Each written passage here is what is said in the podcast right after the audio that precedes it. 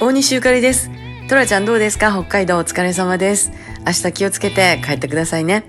で、今日はね、あの、この季節になると、お家に鍵が鳴りましたってたくさん送ってくださる方がいて、え今日も本当にたくさん送っていただきました。で、二郎柿と冬柿ね、2種類なんですけど、どっちも美味しいからどっちかどうかっていうのはわからないんだけど、本当にありがとう。で、一緒に、あの、かりんの実も送ってくださいました。あの、喉にええからね、あの、かりん酒にしたり、かりんジュースにしてみてくださいってね、え大きな立派な実を送ってくださって本当に嬉しいです。明日早速ちょっと作業に入ろうと思いますけどね。で、そのカリンを見て思い出したんですけど、あの、韓国にね、カリンの木という名前のお店があって、えーモガナムっていうんですけど、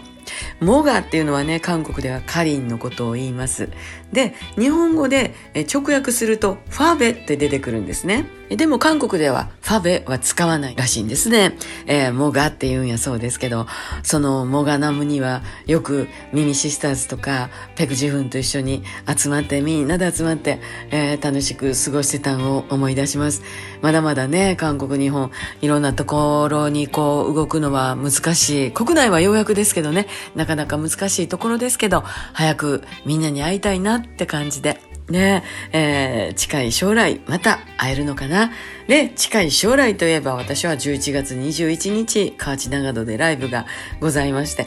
12月18日にはトヨタ、26日には富田林滝谷不動の門前屋で、そして1月29日、30日、来年はライブレコーディングもやらせていただけるということで、大変楽しみにしております。どうぞ皆さん、元気に会えたらいいですね。えーまた明日ね、トラちゃん気をつけてね。はい、お疲れ様です。えー、旭川はね、えー無事、えーいい感じで終わりました。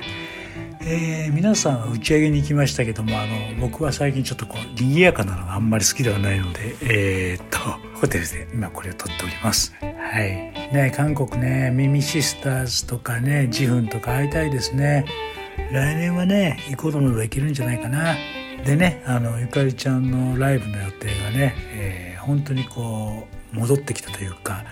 目まぐるしくね、えー11月から続きますんでね、かりちゃんもね、是非ね、えー創作活動とかね、あの、ライブレコーディングのプランを立てる楽しみとか、またね、その苦しみとか悩みとかあると思いますけど、頑張ってね、えー音楽制作